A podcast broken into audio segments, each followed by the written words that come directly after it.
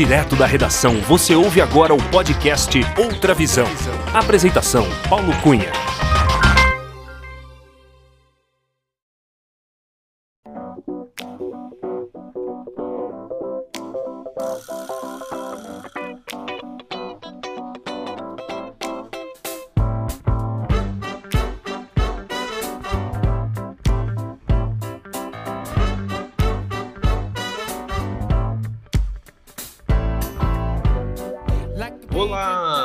Seja muito bem-vinda, muito bem-vindo ao episódio 47 do podcast Outra Visão. Eu sou o Paulo Cunha, o Paulão, e falo da redação da Outra Visão Comunicação em Belo Horizonte. Pages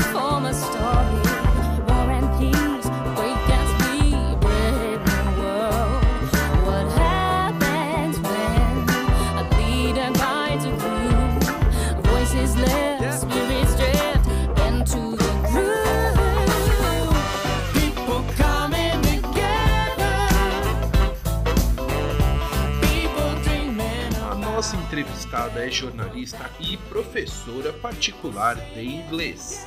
Autêntica, competente e divertida, ela construiu uma brilhante carreira no jornalismo e na comunicação corporativa, com trabalhos importantes e premiados em empresas nacionais e multinacionais.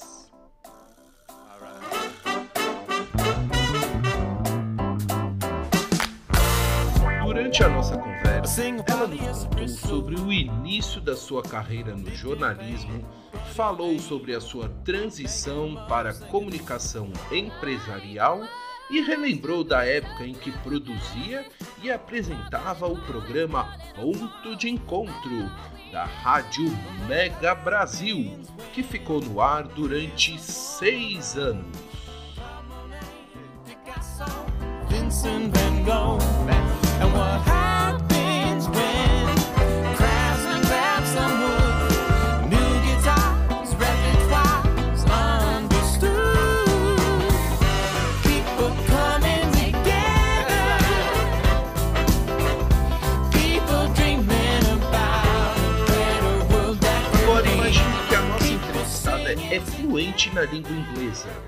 Desde o início da sua carreira, ela produz, escreve e faz tradução de textos nas duas línguas, português e inglês, para empresas e particulares. Em 2014, ela decidiu investir na carreira como professora de inglês e criou a sua empresa, a sua marca, a Teacher Vani, em que ela ensina inglês com aulas individualizadas, totalmente customizadas para atender os objetivos dos alunos. Nesta entrevista, ela explicou em detalhes o seu trabalho no teachervani.com.br, que é incrível, is awesome.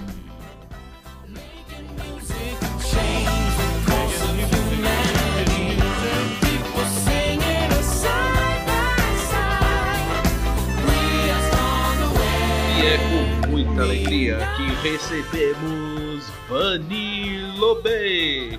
A Vani, a Teacher Vani, a mãe do Daniel, a mãe dos cachorros Toby e Aria, que eu sei tem muito a nos ensinar e várias histórias para contar.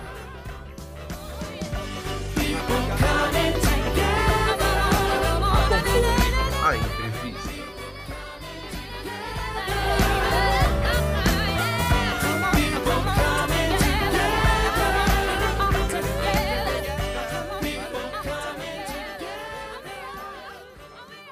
Alô, Vani Lobê! Tudo bem com você, Vani? Eu tô ótima, e você, Paulo? Muito bem, Vani. Welcome.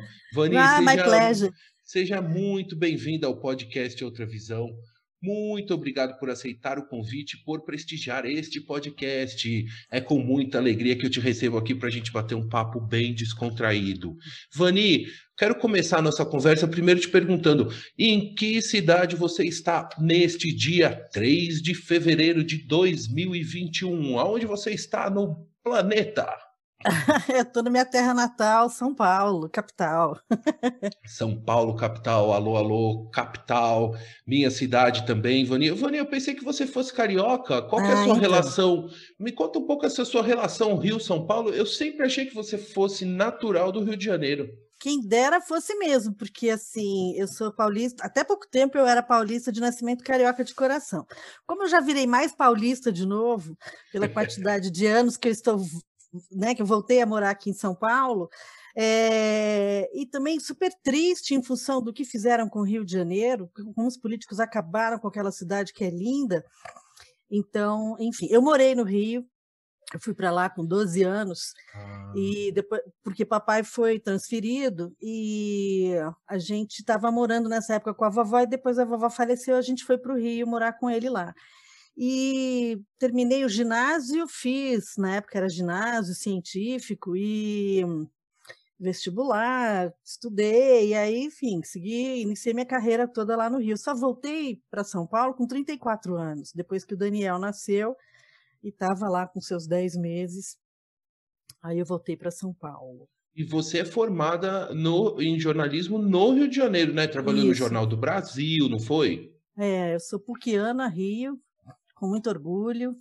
É, trabalhei, na verdade, na revista Info, que era um projeto do Jornal do Brasil, antes de ser um título de sucesso também na, na Abril, né? É, a revista Info foi a- o primeiro veículo de comunicação é, totalmente trabalhado por computador no Brasil, né? Computer Aided Design, né? Usado o CAD, né?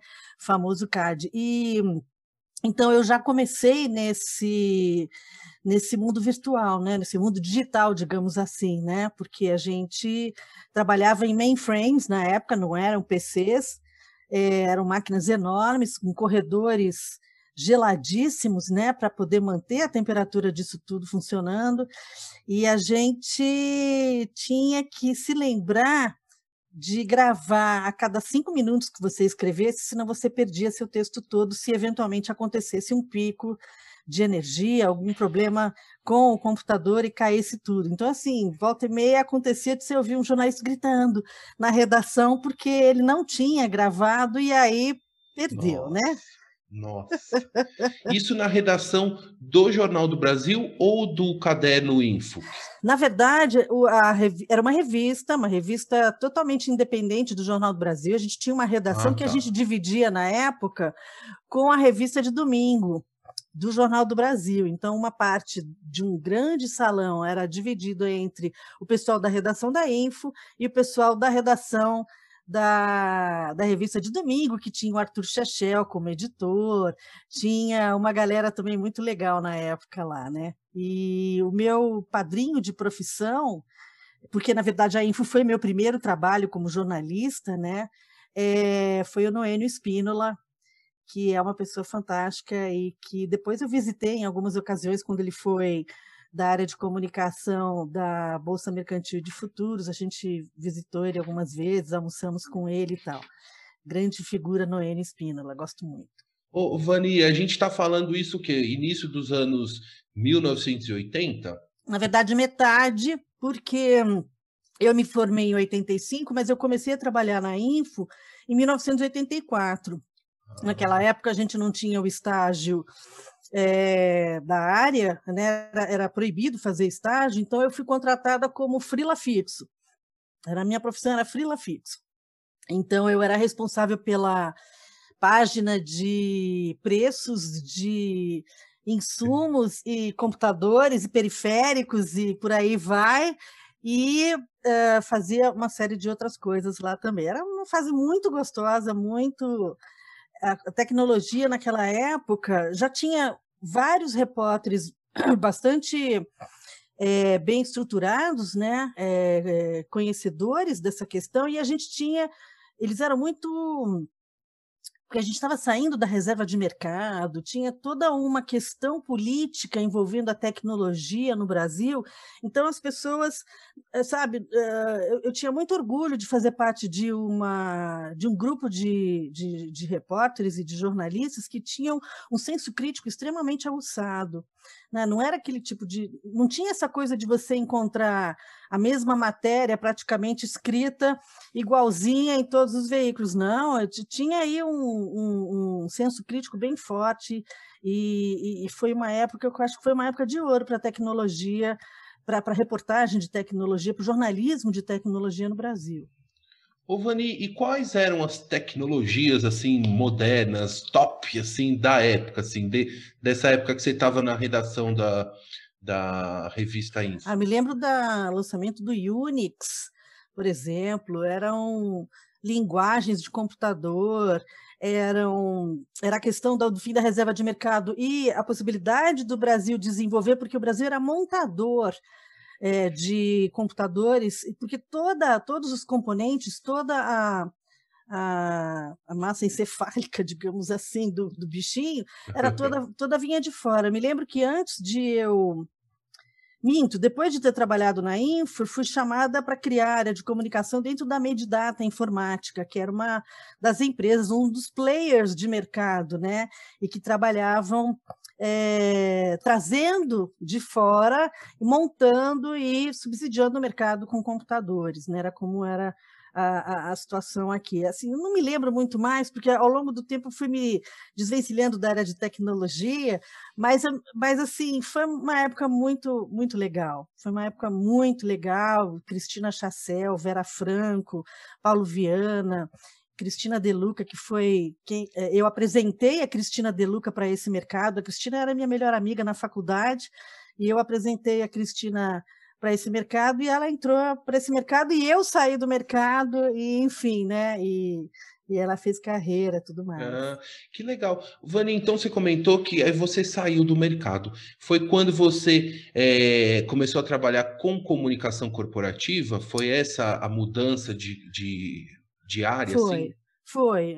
Mudei de, de lado de balcão, do balcão, né? O balcão de lá você tem os coleguinhas jornalistas de redação eh, fazendo pressão para a informação sair a mais cristalina para o mercado. Do lado de cá você tinha a empresa que não tinha uma, como eu vou dizer, uma visão de eh, divulgação de números e tudo mais. Ela não queria divulgar números porque isso poderia entregar o ouro ao ao seu concorrente e tudo mais. Então, não tinha essa coisa capital aberto, era uma coisa, tudo isso veio muito tempo depois, né? Então, as empresas elas se fechavam em copas, a gente tinha todo um trabalho, uma tour de force para poder fazer com que eh, os executivos abrissem para os jornalistas as informações e com isso, inclusive, né, eh, vou- eh, se tornar fontes fidedignas desses coleguinhas, né?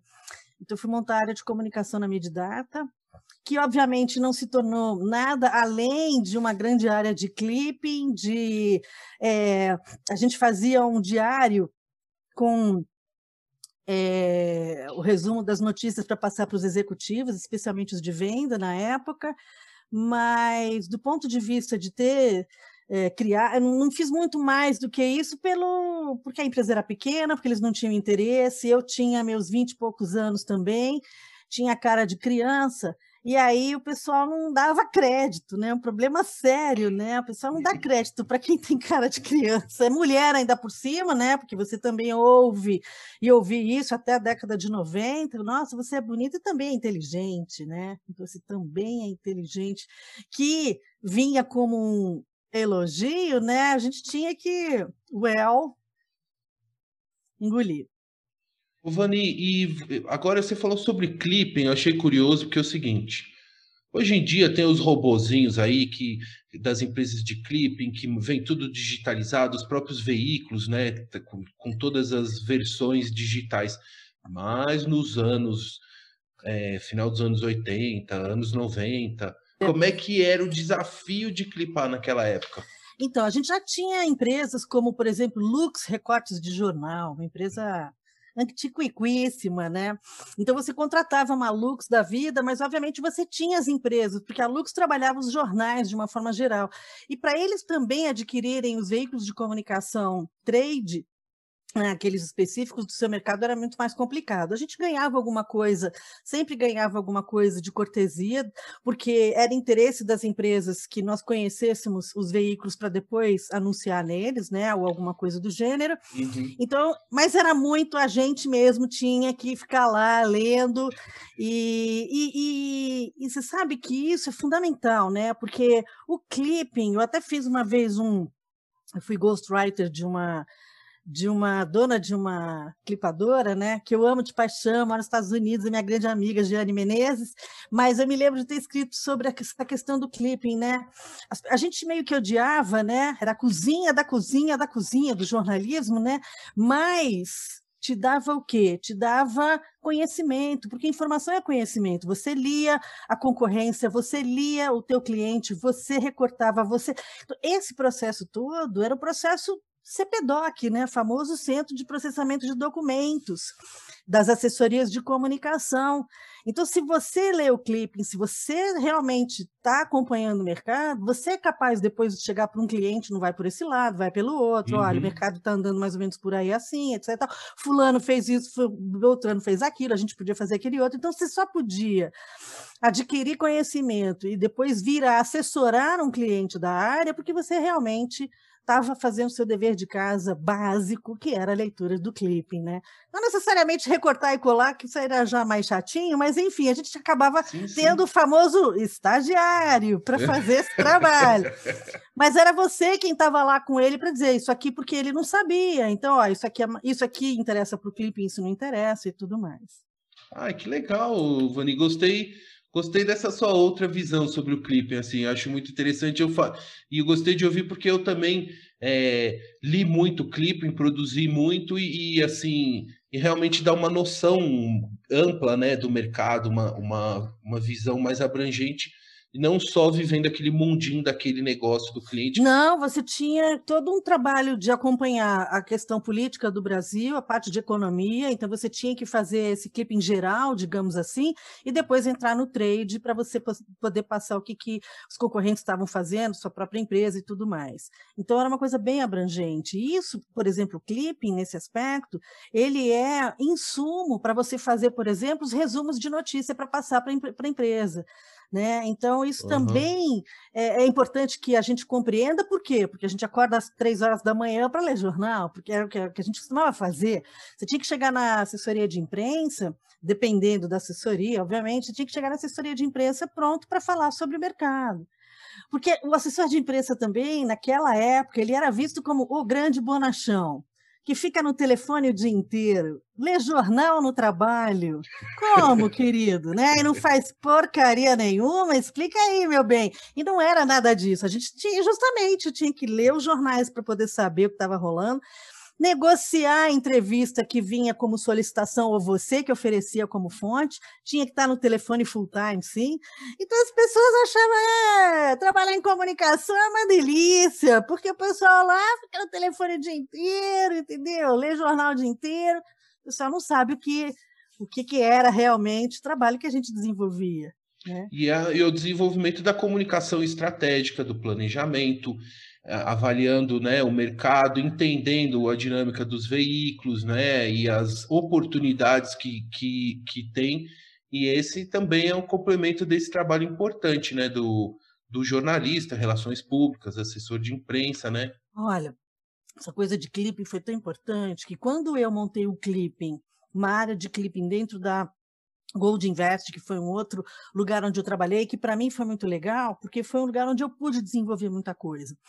Que eu levei uma vez, eu fiz o projeto e procurei a Souza Cruz para saber, porque eu sabia que o clipping deles era legal e tal, não sei o que, é multinacional, não sei o que, eu fazia parte na época da Berge, quando a Berge ainda ela sabe, pequenininha, era uma filial, filialzinha da e, e tinha aquele jornalista, o Paulo Granja, é, que era o, o, o, diretor da BED no Rio de Janeiro, e eu me lembro que a gente se reunia para fazer conversar sobre assessoria de imprensa.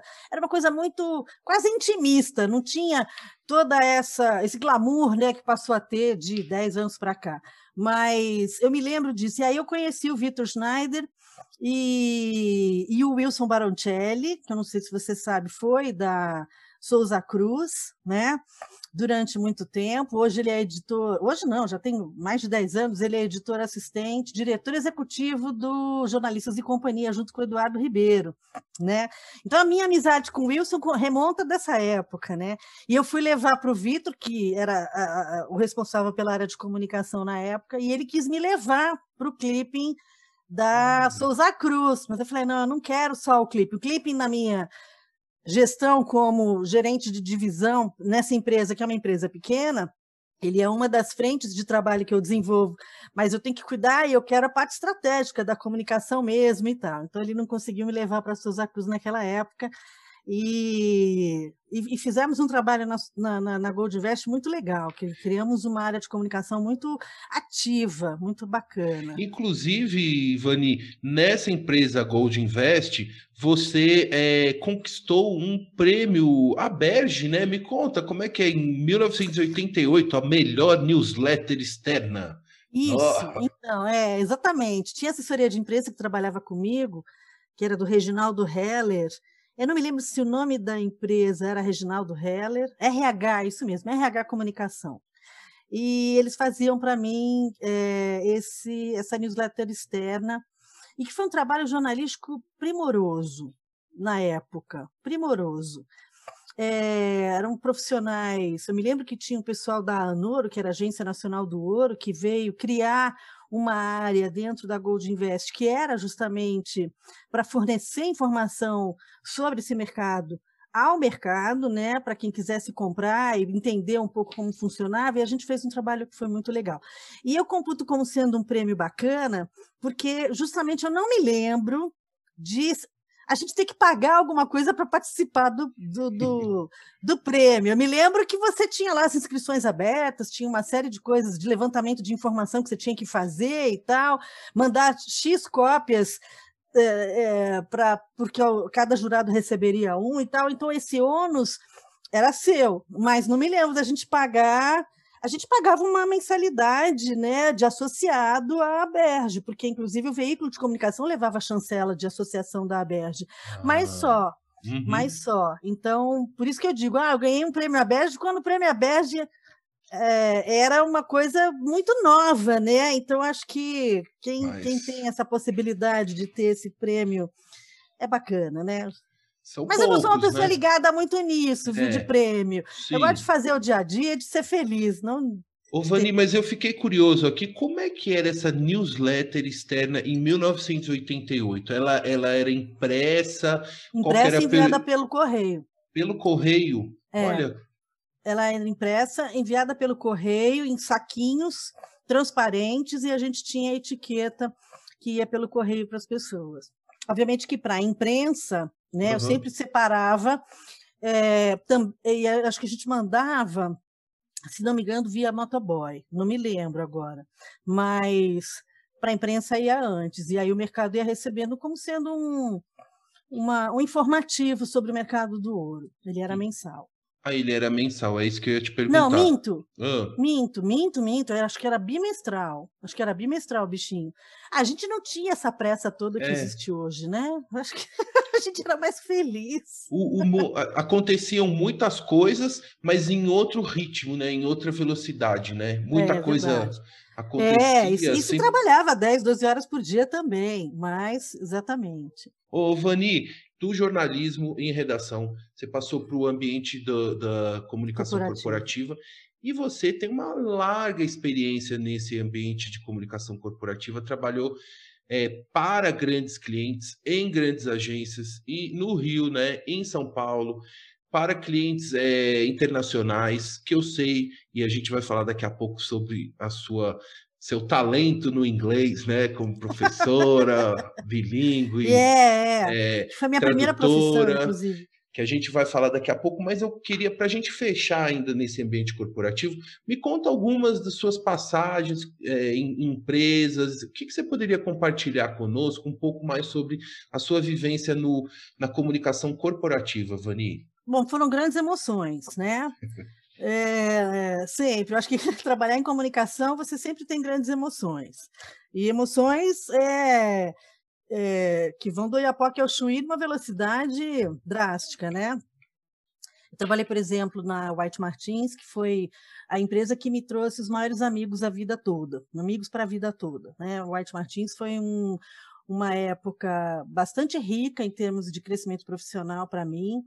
É, a gente participou aí de uma situação que foi extremamente complicada, que foi o sequestro de um dos é, conselheiros da empresa. É, complicadíssimo isso, mas era uma época em que aconteciam sequestros, né? Era um negócio que muito louco que aconteceu no Brasil naquela época. Eu trabalhei também é, no Globo, eu fui aí já corporativamente falando, porque eu era responsável pelo clube do assinante. E é uma situação muito interessante, porque quando eu fui convidada para ir para lá, a ideia era tornar o Clube do Assinante mais profissional, né? É, e foi uma experiência riquíssima. Também tenho amigos até hoje que eu conheço dessa época e foi muito legal trazê-los até hoje aqui. E, enfim, é, foi muito rico isso. É, um, um, grande trabalho que eu computo como sendo a minha obra-prima profissional, técnica, foi a SolidWorks, né? que na verdade já é um trabalho em que eu estava é, como autônoma trabalhando, eu tive que depois abrir a minha agência em função disso, mas a gente carregou o piano, montou a fundação né, de todo o processo da comunicação de imprensa para essa empresa no Brasil, e, e, durante muito tempo eu fui muito isso, né? Porque eu me lembro quando teve o. Quando eu vim para São Paulo, na verdade, havia aquela bolha da internet, foi a primeira bolha da internet que teve, acho que em 99, Uhum. E por causa do inglês, eu fiz muita coisa para empresas estrangeiras que vinham para o Brasil para se lançar aqui. Então, eu fiz bastante coisa nessa época em inglês para esse pessoal.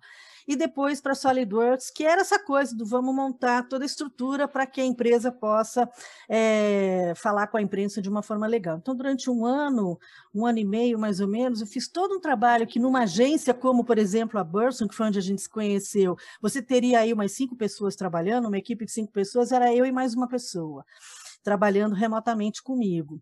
E eu só falando inglês. E a gente com reporte direto à, à sede da empresa que ficava em Miami. Acho que Miami, é. E, e foi um trabalho muito é, desafiador e gostoso em termos de resultados que eu obtive. Eu me lembro que foi a primeira vez em que eu pude dizer, literalmente, a assessoria de imprensa vende, traz resultados financeiros sim, porque a gente fez um trabalho junto ao Etevaldo Siqueira que foi fantástico, e depois, seis meses depois que eh, nós o levamos para um summit lá fora dos Estados Unidos, ele fez uma matéria com o presidente da Dedine, em Piracicaba, de quem ouvimos ali, todo mundo. Eu comprei o SolidWorks depois da matéria que saiu no jornal falando sobre. Uau! Então, assim, é, foram. Em torno, foi alguma coisa em torno de 2 milhões de reais na época que uh, foram conseguidos em função do trabalho da assessoria de imprensa. Então, foi a primeira vez que eu tive esse gostinho de, ahá, a gente vende, porque a gente sempre quase que se defendia como, não, nosso trabalho é de longo prazo, sim, é de longo prazo. Nosso trabalho, ele está voltado a um awareness positivo, tudo mais, sim, mas graças a esse trabalho que foi assim, sabe aquele tiro, você só tem um para dar e você consegue, vai na mosca e tudo de bom, e aí você consegue. Então, assim, foi, foi assim, a, glória, né, assim, ah, tudo de bom. Para que quem legal. é... Para quem curte o que faz, né, eu acho que esse é um resultado muito bacana, né? E depois, no final da história, qual é, qual é o grande lance? Né? Comunicação não é o core business da empresa, eles, eles já tinham uma agência trabalhando com eles é, em nível regional, né? e aí o Brasil entrou nesse processo da Knowlton, e eu me lembro que eu perdi a conta para a Knowlton.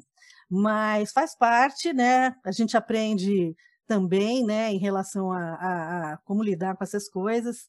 Na época eu sofri muito, é, porque eu queria continuar, eu achei que a gente teria a possibilidade de se tornar assessoria de imprensa regional com a sede no Brasil, mas não rolou. Mas assim, foi o trabalho que eu computo como sendo assim minha obra-prima do ponto de vista técnico, obviamente, né? Eu sou tecnicamente eu sou muito boa, mas politicamente não contem comigo, né? Nunca vou esquecer de uma reunião com o Estélio Tolda do Mercado Livre, que era meu cliente, e eu estava cheia de tabelas e números, não sei o quê. Ele não precisa apresentar nada porque eu vim aqui porque a gente vai fechar a conta. Eu estou mudando de assessoria de imprensa.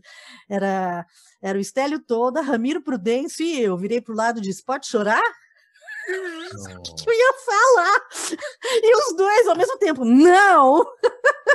foi muito, foi muito louco. Foi muito louco.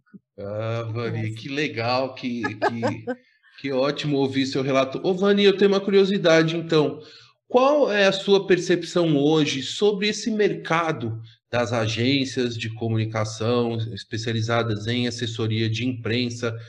É, ainda tem um valor econômico, ainda tem é, é, uma exame também, né? Você tem alguns veículos é, que, que, que eu acho que as assessorias se estapeiam, né? Para conseguir a melhor matéria para poder divulgar alguma coisa.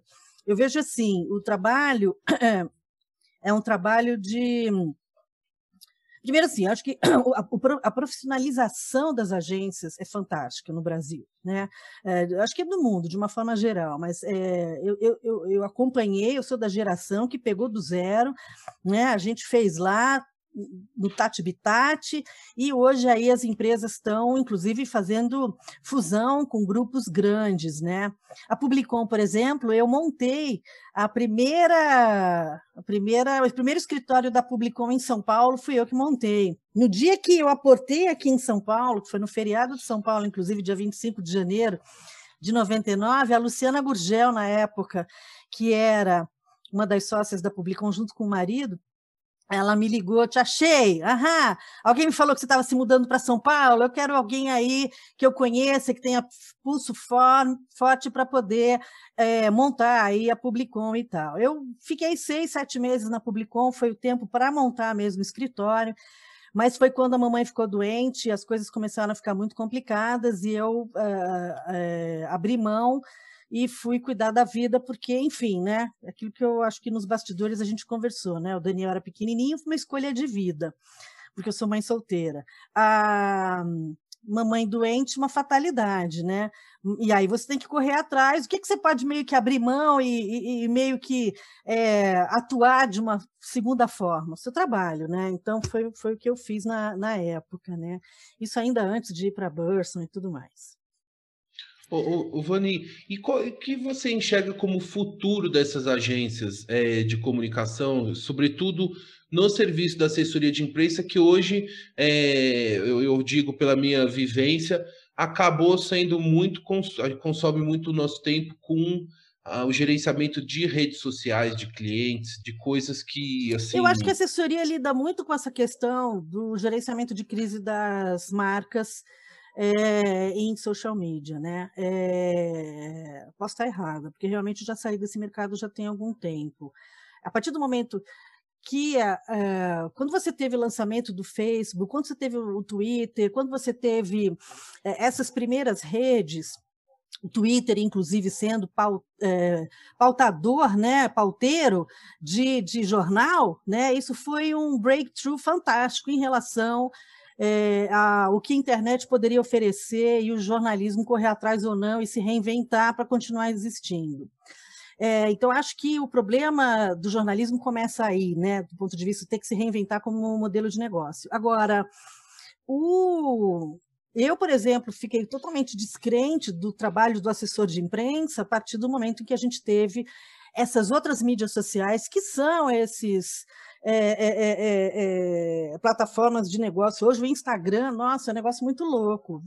E aí você tem algoritmos que você tem que estudar, você tem que ser um profissional que não é apenas o profissional com toda a deontologia do trabalho jornalístico que você né, tem que a, a, a, adquirir. Você tem todo um, um, uma parte técnica e de exatas que a gente, na verdade, por ser jornalista, sempre fugiu né, dessa área. E hoje você é obrigado meio que a entrar nessa área, a entender de algoritmo, a entender que determinadas coisas são exatas mesmo para que elas aconteçam, em- enfim. Mas Uhum.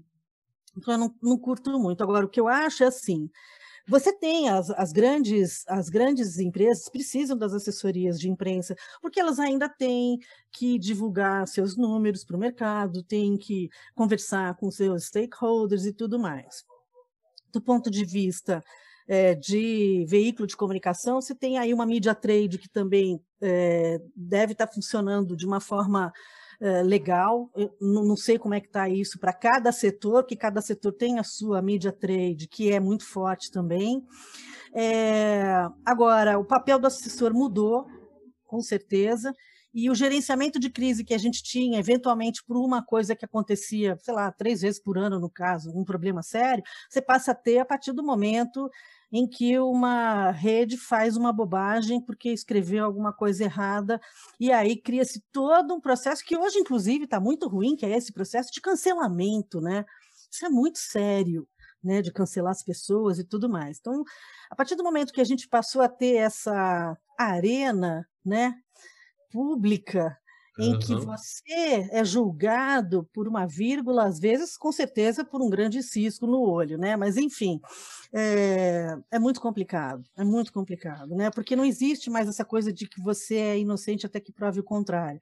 Se você é suspeito, você já tem que mudar de país, né? Mudar de vida. Eu acho que é um pouco por aí, isso é muito complicado.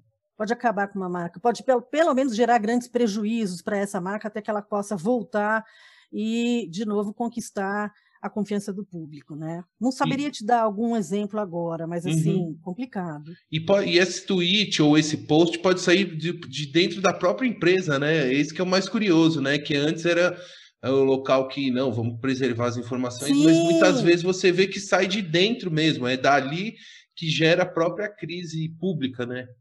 Eu tive várias questões com clientes em função de como jornalista dá todo um suporte técnico de dizer se você fizer isso, a possibilidade de você ter S, S, S, S, S, você tinha que dar os vários cenários. Se você falar assim, você vai ter esse cenário. Se você falar assado, você vai ter esse outro cenário. Ai, meu Deus, vários cenários. E mesmo assim, eles escolhiam o pior cenário. Depois que eu falei para ele, você vai escolher esse, eu vou ter que depois correr atrás para tentar consertar alguma coisa que você fez. E não é raro que as assessorias de imprensa hoje trabalham nesses prejuízos todos aí, né? E, e é complicado, muito complicado. Você faria alguma coisa com a Samarco? Não sei. Você faria alguma coisa? co- A própria Vale, né? Até que ponto se a gente acredita na Vale? Que antigamente era né, uma empresa assim, ilibadíssima. Não Uhum. sei, viu? Eu, por exemplo, é uma questão de princípio, né? É uma questão de princípio. Né? Existem outras formas de você ganhar dinheiro, você pode Aham. descobrir outros talentos que você venha a ter também.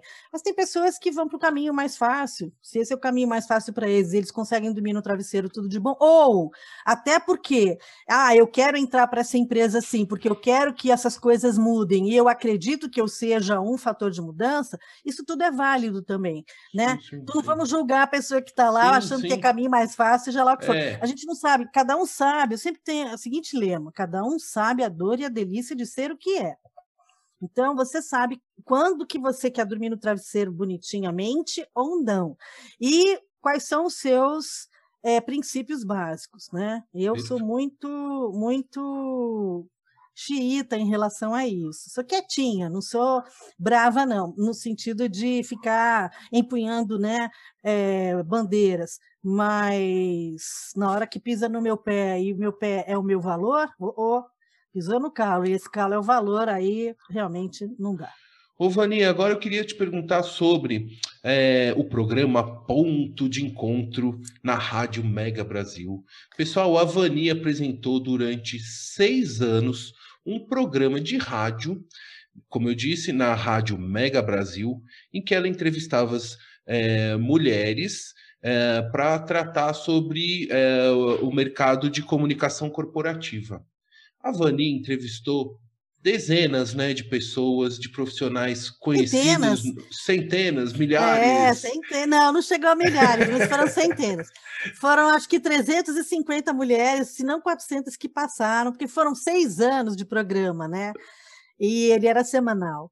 E então você leva em consideração aí umas 50 semanas por ano, né? Você tem Aham. aí, com certeza, mais de 200, 300, você, você pa- passaram assim lá pelo programa. E foi uma experiência fantástica, foi uma experiência muito gostosa por vários motivos, né? Primeiro, entrevistar as mulheres que fizeram a parte do carregar o piano nas assessorias de imprensa, a gente percebe que é, muitas histórias semelhantes à sua, né? Então é muito interessante porque você quando está dentro de uma empresa, no mercado corporativo, numa assessoria de imprensa pequena, a gente está falando de pessoas que começaram lá atrás, né? A gente se sentia muito sozinho porque não tinha outros colegas nossos na mesma empresa, você tinha outras pessoas de outras profissões. Com quem que você vai discutir as dores do assessor de imprensa que estava sempre lutando para um mundo melhor, para ser Uhum. é, compreendido, para ficar lá do lado do diretor, para poder fazer com que o diretor é, entendesse as, estrata- as estratégias de comunicação de longo prazo. Então, ou a gente ia para esses eventos à Berge, né, para né, chorar as mágoas, ver o que cada um estava fazendo, de que forma a gente poderia se estruturar como grupo para poder levar isso para as empresas. É, e aí você tem o programa que depois né, é, coloca um pouco dessa realidade na mesa, e aí você se sente pelo menos assim, ai, que bom, não era a única a estar sofrendo tudo que eu sofri naquela época. Mas você vê o trabalho fantástico que foi feito nos bastidores, é, incrível, entendeu? Então, assim, as empresas hoje, eu tiro o chapéu para as empresas, né?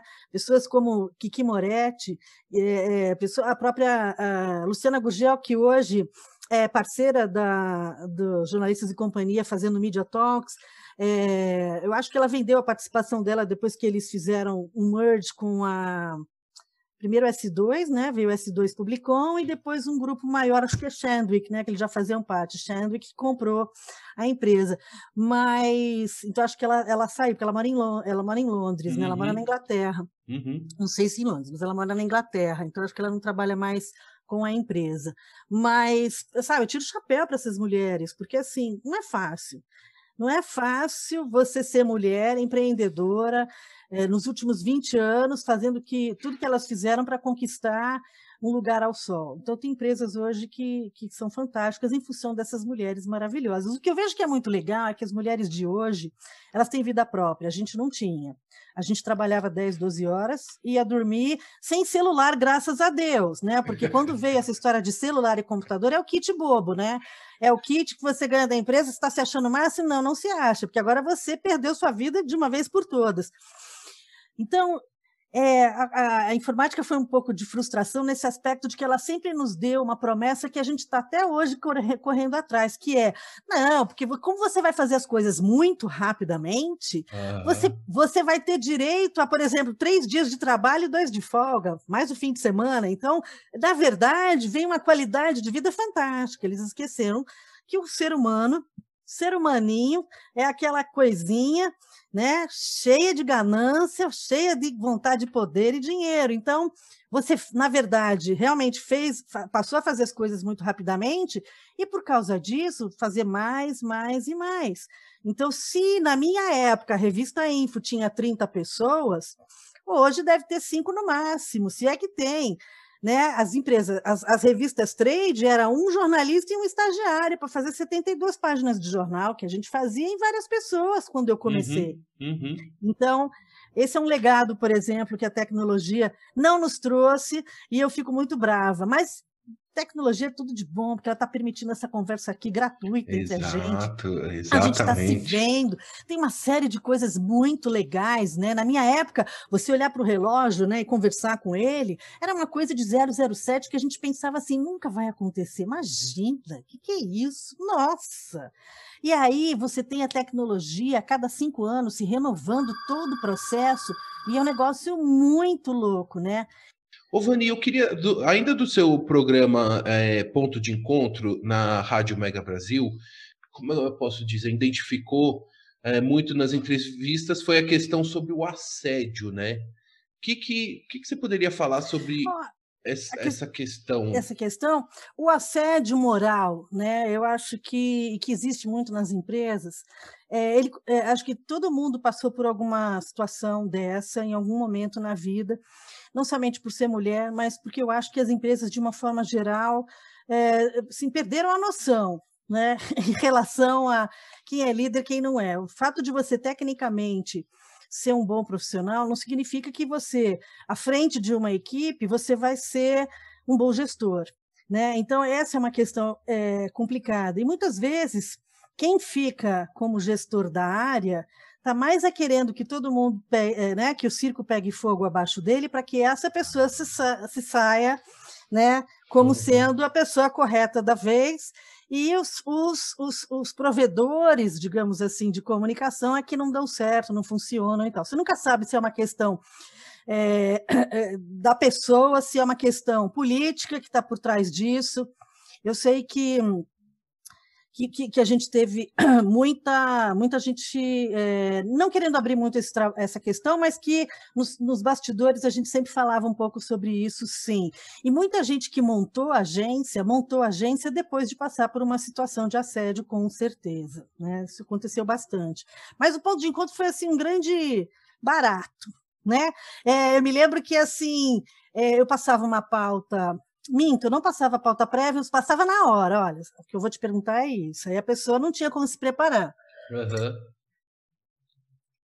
Aí, o que acontecia é que eu, né, uma coisa puxa a outra, puxa a outra, puxa a outra, e eu sempre deixava uma pergunta assim na manga, que era, e que tinha a ver com o stalking que eu fazia no Facebook delas. E às vezes eu conseguia arrancar delas coisas que elas não queriam falar. Então, meu grande lance, assim, a gente. Eu acho que eu sou a Maria, Marília Gabriela do Mega Brasil, porque realmente é tudo de bom. Nunca vou esquecer uma matéria que ela fez com o ex-presidente Fernando Henrique Cardoso, que ele andou falando coisas que ele não queria, mas ele abriu uma série de coisas lá, enfim, uau, achei máximo. Então, quando me disseram isso, você tinha dois termômetros para saber se o programa tinha sido legal. Um deles é, puxa, já acabou? Né? Porque elas queriam falar mais. Então, assim, o programa tinha um número X de minutos, não podia extrapolar. E a outra coisa que era muito legal era essa. Nossa, você, hein, Vani? Você consegue arrancar coisas da gente que a gente nem lembrava que, que a gente ainda tinha, ou que a gente queria falar, ou etc e tal. E aí, por conta disso, eu tive uma vez um pedido de uma pessoa, que obviamente eu não vou abrir quem é, mas que por ter falado, né, tá como se estivesse conversando, eu falei, numa uma mesa de Uhum. bar, nessa eu sempre dizia assim, isso aqui, né, é a nossa mesa de bar, só não tem o salgadinho nem a cerveja, o resto a gente fica aqui papo de comadre, porque mulher a gente tem uma facilidade para abrir a vida da gente para outra amiga. de- isso no banheiro de boate, a gente arruma amiga. Então é muito fácil a gente conseguir fazer isso. Se você tem ainda facilidade de arrancar aqui uma coisa aqui, outra colar, nossa, é muito gostoso, né? Então realmente eu gostei muito de fazer. Ô, Vani, e o- a última pergunta sobre esse programa, ele era gravado aonde? Como é que era o esquema de, de produção dele, assim? Ti- era no estúdio? Era sempre Era. é, é, era ao vivo, gravado? Não, não, não. Ele era, ele era gravado. O programa ia ao ar sempre às terças-feiras, à uma da tarde, e eu gravava nas segundas-feiras. Então, eu já tentava marcar o máximo possível de entrevistadas num dia só, para facilitar e a gente ter tempo depois de fazer. Porque todo backstage era a gente que fazia, né? Então, é, a pauta, depois o texto de abertura, o texto de divulgação. É, A fotografia a gente ou tirava na hora ou pedia para a pessoa mandar uma foto que ela, em que ela se sentisse mais à vontade, que ela gostasse mais do ângulo dela, etc. e tal. Aham, Então tinha essas coisas aí. Mas ele era gravado, sim, não era ao vivo, não. Ah, não, ao vivo, eu cheguei a fazer algumas coisas eh, na internet, né? Porque a Mega Brasil, eu, sou, fui, né? eh, colaboradora deles por mais de 13 anos, se não for mais, viu? Mas era um negócio muito legal. Então, eles eles já me, me, me, chamaram para ser comentarista do- dos prêmios que eles criaram, né? O prêmio Top Mega Brasil e o prêmio. eh, como é que é o nome? Jatobá. E como eu tenho uma memória, né, que o pai do meu filho diz assim para mim, ai, Jesus do céu, né? Essa memória que não acaba nunca, né, que vai tirar lá do baú que aconteceu 20 anos atrás e tal. Eu tenho uma boa memória, então era fácil para mim sentar, por exemplo, e escrever sobre a empresa é, na, e fazer um comentário. Né? Ah, ano passado a pessoa, a empresa ganhou também, o ano passado ela apresentou X programas. A gente também fazia um trabalho de pesquisa também. E eu conhecia muita gente em função das entrevistas. Então, é um molho a mais que tem para conversar também. Então, é uma coisa meio tapete vermelho do Oscar, né? Você vai falando sobre a pessoa, vai falando sobre a agência, vai falando sobre o trabalho que ela vem desenvolvendo e tal. Então, foi também um- uma coisa muito legal. Mas eu, para falar ao vivo, eu sou um horror. ah, tá bom, então, tá eu bom. sou um horror, né? Um Não, não é. ô, ô, Vani, agora, além, eu sei que você tem talento sim para falar ao vivo, hum, em português e em inglês. Não, Vani, inglês não. Teacher Vani, não. please, please, Teacher, Teacher Vani, Vani. eu gostaria, I would like, eu gostaria que você contasse, que, que eu sei o seguinte, você então se desligou um pouco da- do trabalho como jornalista e há já alguns anos está trazendo todo o seu talento que você já tinha para é, os seus cursos de inglês com Teacher Vani, o inglês do seu jeito. É, então.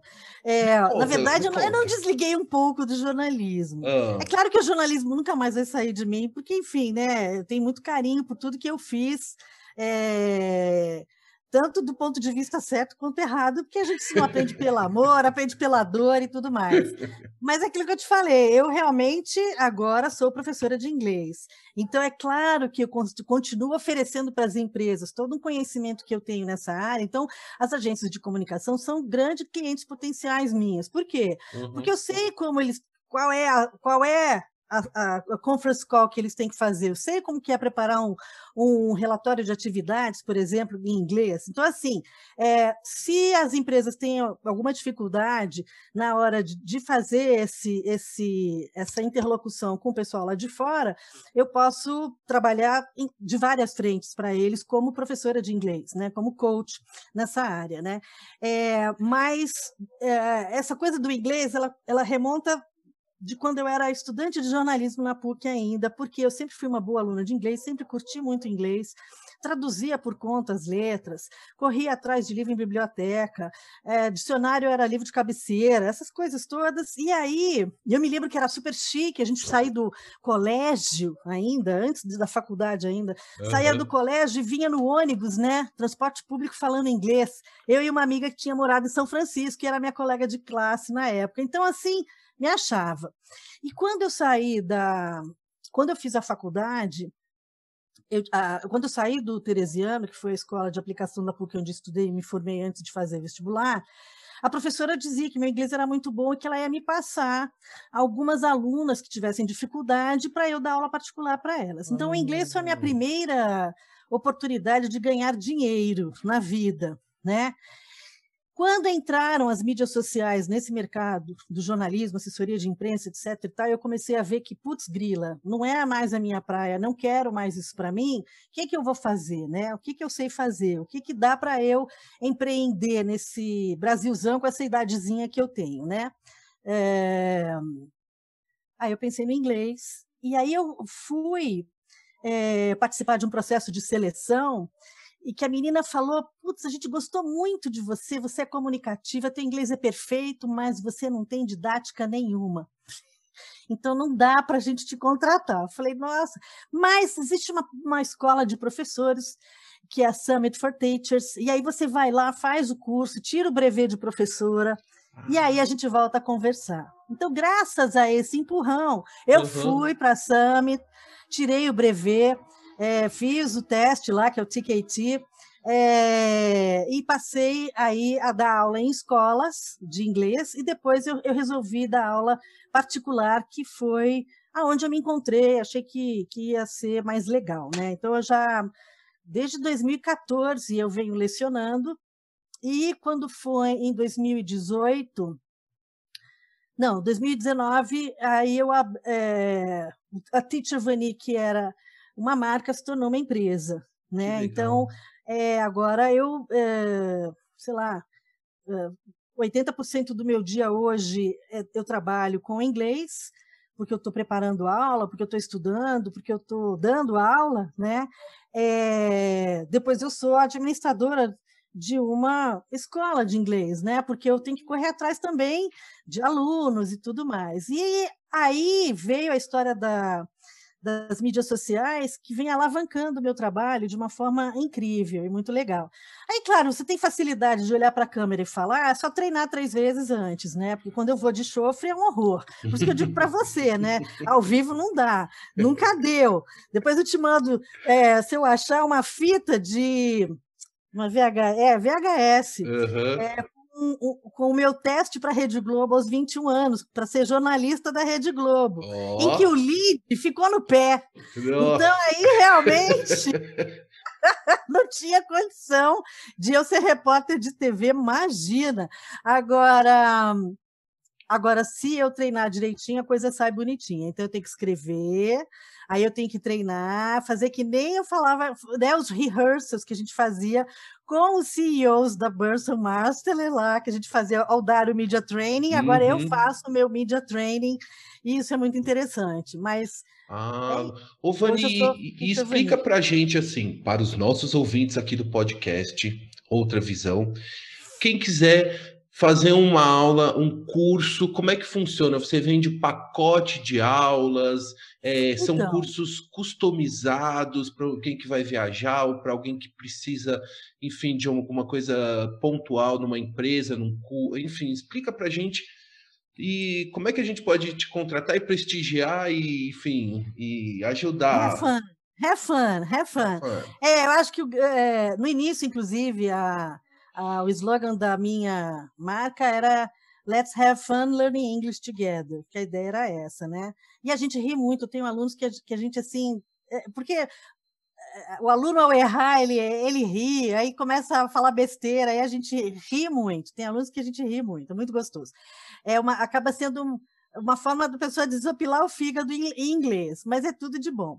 Então, assim, é, passou a ser inglês do seu jeito a partir do momento que eu procuro ouvir o que o cliente quer para adequar o processo do trabalho ao que ele está buscando. Então, se ele realmente está buscando uma coisa de curto prazo, porque vai fazer uma viagem, quer saber como é que vai passar no aeroporto direitinho, como é que vai falar com as pessoas, não quer se perder, não quer. Enfim, a gente uhum. faz um trabalho específico sobre isso. Ou, por exemplo, eu vou participar de conference calls, tem alguns termos, business, que eu quero estar um pouco mais. é, e como que eu posso interromper, como que eu posso falar, de que forma eu posso agir tudo mais, a gente faz trabalhos específicos. Então, já tive alunos, por exemplo, de imersão de uma semana, porque estava participando de um processo de seleção, um trabalho, o inglês era fundamental, estou enferrujado, o que, que eu faço? Então, a gente fez um trabalho de imersão, duas horas por dia, durante uma semana. Fizemos isso. E aí, eu aproveito também para trazer perguntas de recursos humanos. Então, eu puxei da internet quais são as 150 perguntas que o cara de recursos humanos Ah. faz na hora de um emprego. Então, a gente, a gente filma a pessoa, dependendo do, do- do- da, da, da vontade da pessoa mesmo. A Sim, gente sim. filma, corrige, etc. e tal. Eu tenho, por exemplo, porque eu tenho como, como público-alvo, eu tenho né, a turma da comunicação, sem sombra de dúvida, porque, tendo sido da área, a gente sabe as dores da galera.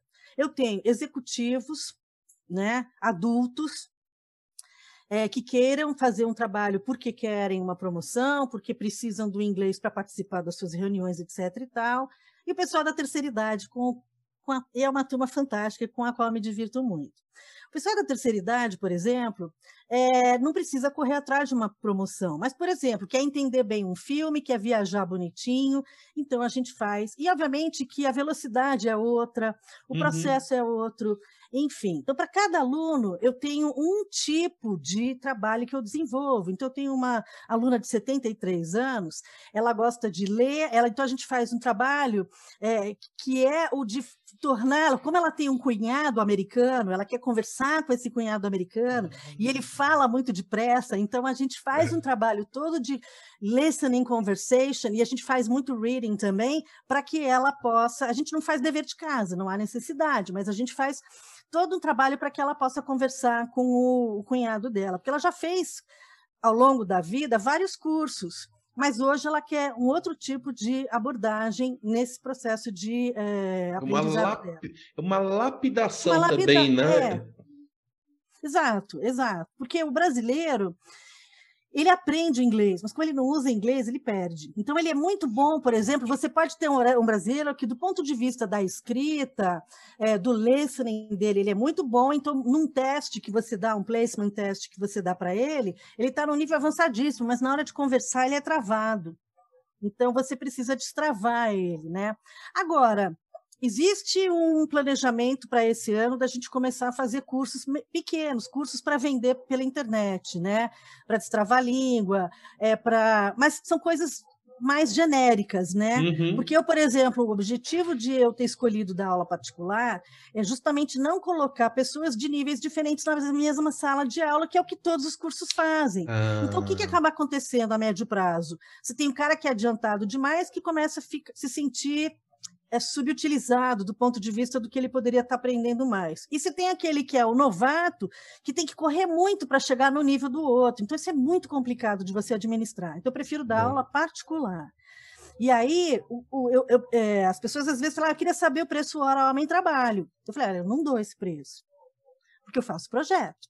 sim, O que, que você quer? O que, que você tem em mente?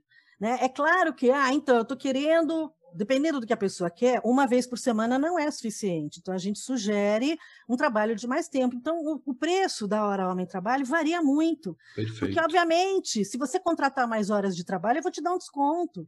Se você fizer uma hora por semana, aí sim eu te dou um preço cheio, porque você não é um aluno que vai ter uma fidelização, né? Uhum. É, e provavelmente não vai eh, aproveitar muito do curso, né? E normalmente Mas- quem tem um objetivo maior, né, tem, quer dizer, vai buscar mais horas, né, e de fato investir o tempo e Sim. o capital no, no Sim, curso, né? sim. Muitas vezes a gente tem um livro, né? Então, por exemplo, eu estou com esse livro aqui, que é um livro da National Geographic, né?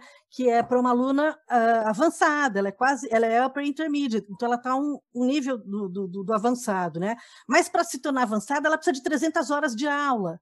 Você entende? Aham, Você, aham. as- ah, porque você faz aquele teste, você fica, ah, se você tirar de 42 em 45, você tem que errar uma para ser advanced. Se você errar duas, você já não é. Você? Mas por causa de duas, de uma pergunta, não, na verdade é todo um processo que envolve 300 horas de aula aí para você ter, porque envolve mais vocabulário, envolve mais eh, eh, aprendizado de formas de falar que não são tão corretinhas, mas que tem uma espécie de gíria, né, do dia a dia e tudo mais. Perfeito. Ô, Vani, só para entender o seguinte, é, como é que as pessoas, é, elas, as pessoas podem entrar no site teachervani.com.br e lá vão achar todos os seus contatos, as redes sociais, manda o e-mail. inclusive, qual, qual que é a melhor tem forma eu, né? de- Ah, É a melhor forma. O, o Teacher Vani, o site, é, é para mim a cereja do bolo, porque lá você tem tudo, né? Você tem tudo que eu faço, como eu faço,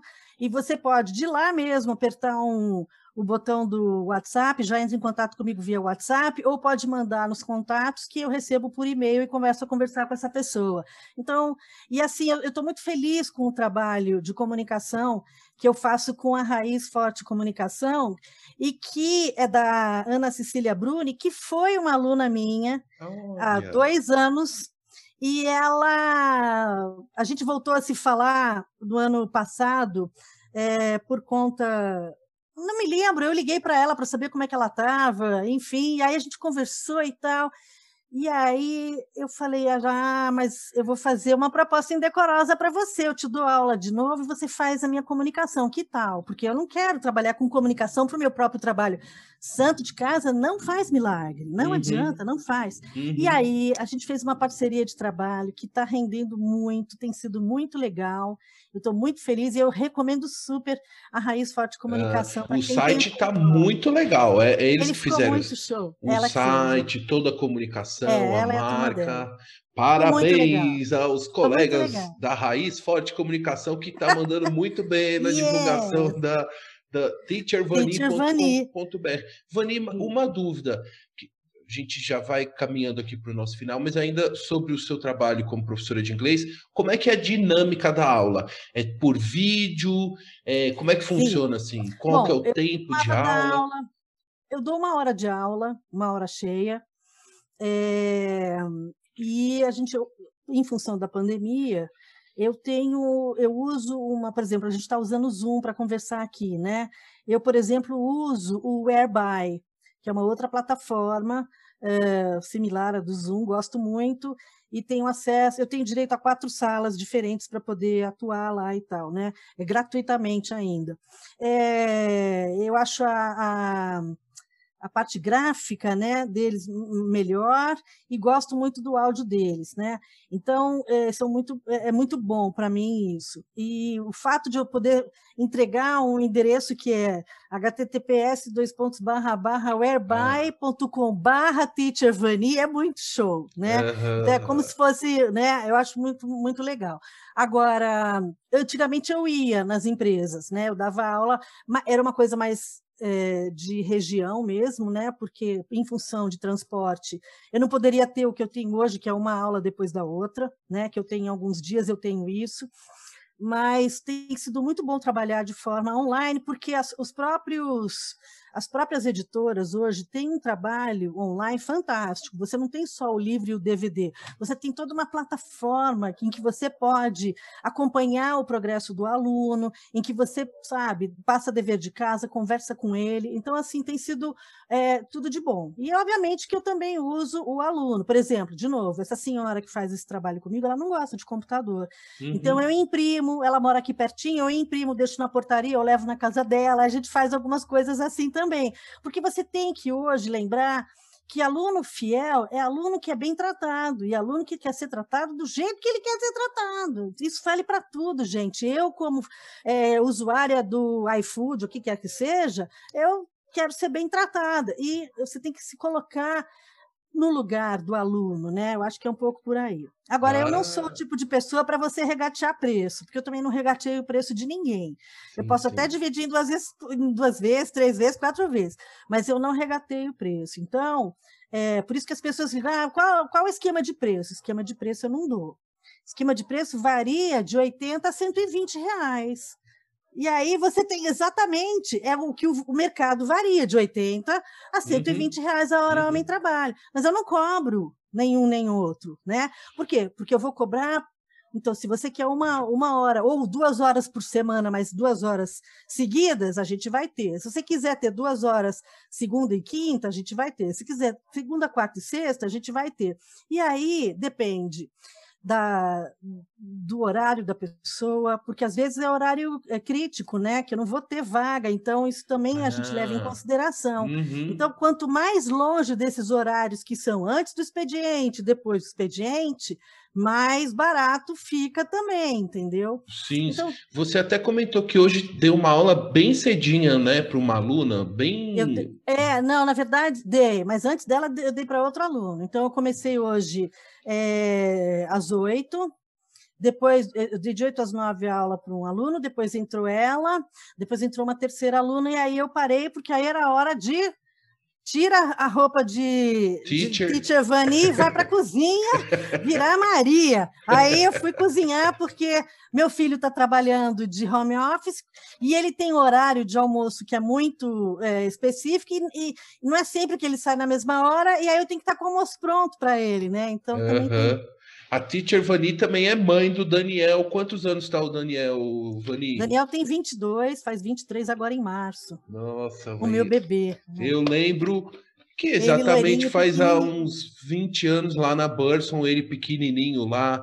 é, e muito legal saber que ele está aí na, na- trabalhando. Vani, É.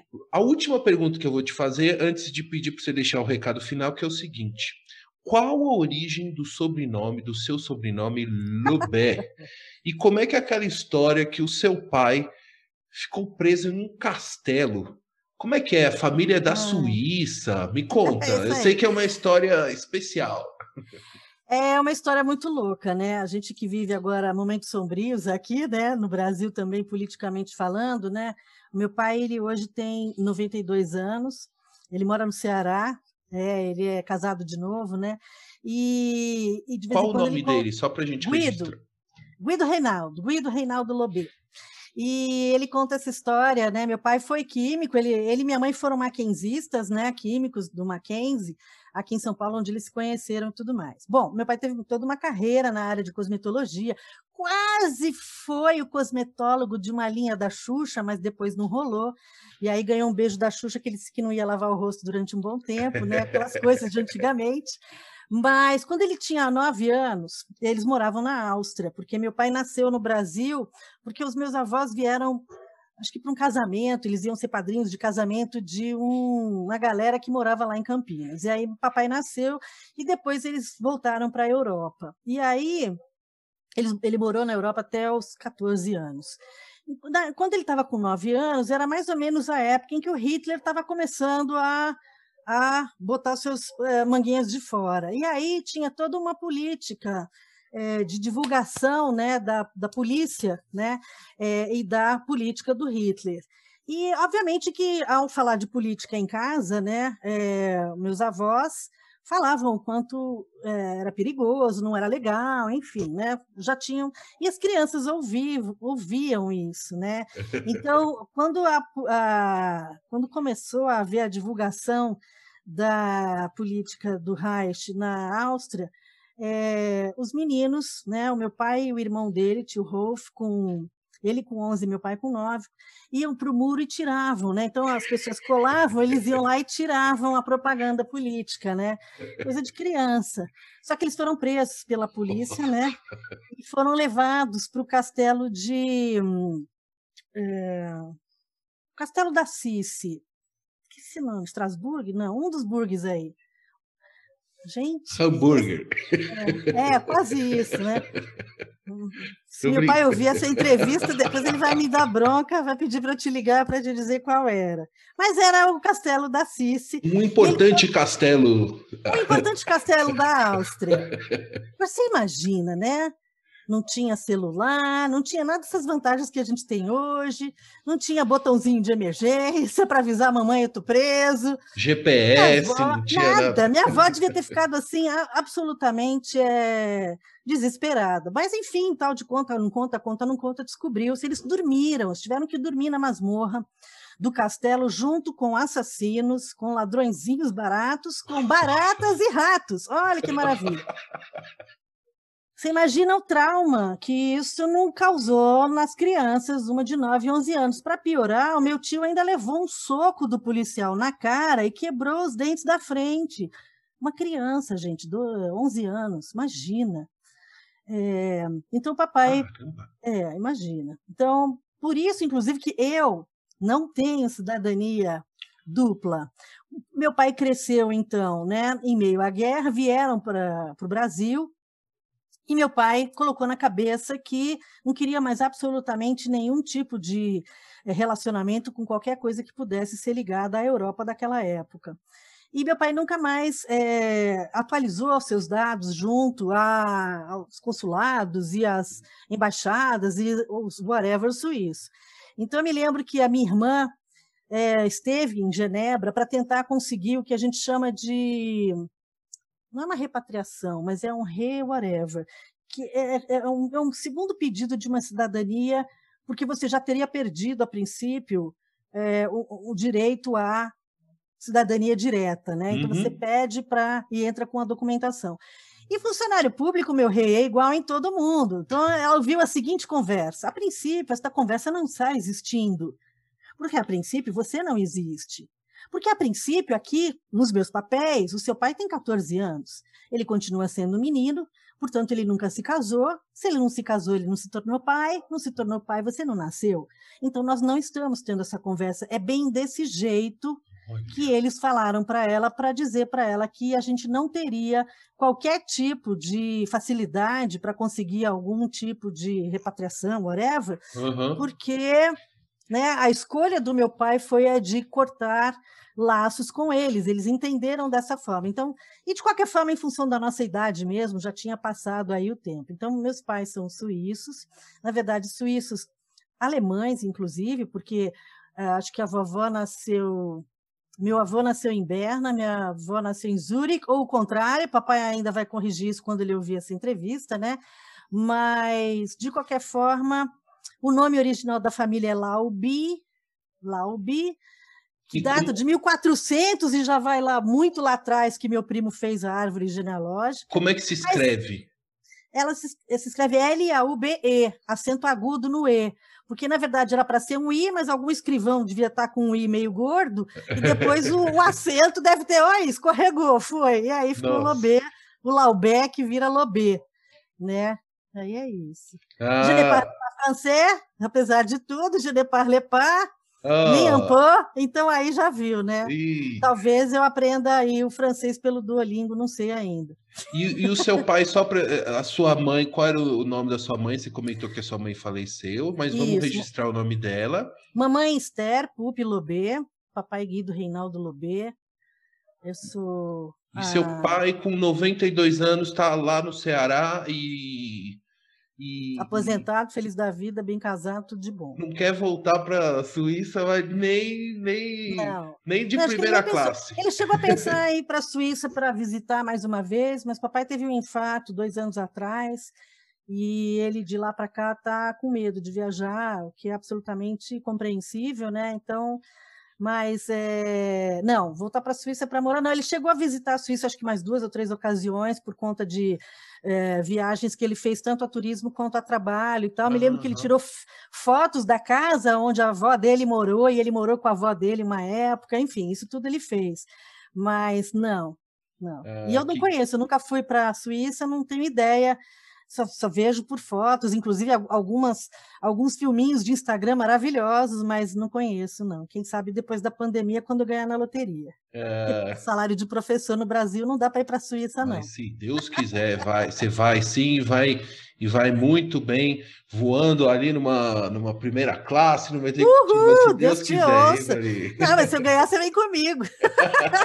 Ah, tá Ah, eu gravado, tenho aí, tá essa. É, gravado. pode gravar, pode gravar. Se eu ganhar, você vem comigo. Vani, gostaria de finalizar nossa conversa, primeiro agradecendo muito a você pelo carinho, pela gentileza, pela alegria em Para mim é um prazer. para esse Eu que papo tão feliz da gostoso. vida, uma honra. sabe? Eu fiquei muito feliz. Eu gostaria, antes de te pedir para deixar um recado final para os nossos ouvintes, eu também quero agradecer a todos os nossos ouvintes, né, que nos acompanharam até aqui, toda a família Lobê que nos acompanhou, né, todos os amigos, colegas jornalistas, comunicadores, publicitários, relações públicas, ao Daniel, aos cachorros, aos cãozinhos Ária e Toby, né, que vão Estão no escutar passeio esta entrevista é. também. Enfim, é. agradecer a todos que nos acompanharam até aqui. Ivani, eu gostaria de te pedir para deixar uma mensagem final para os nossos ouvintes. Quem sou eu?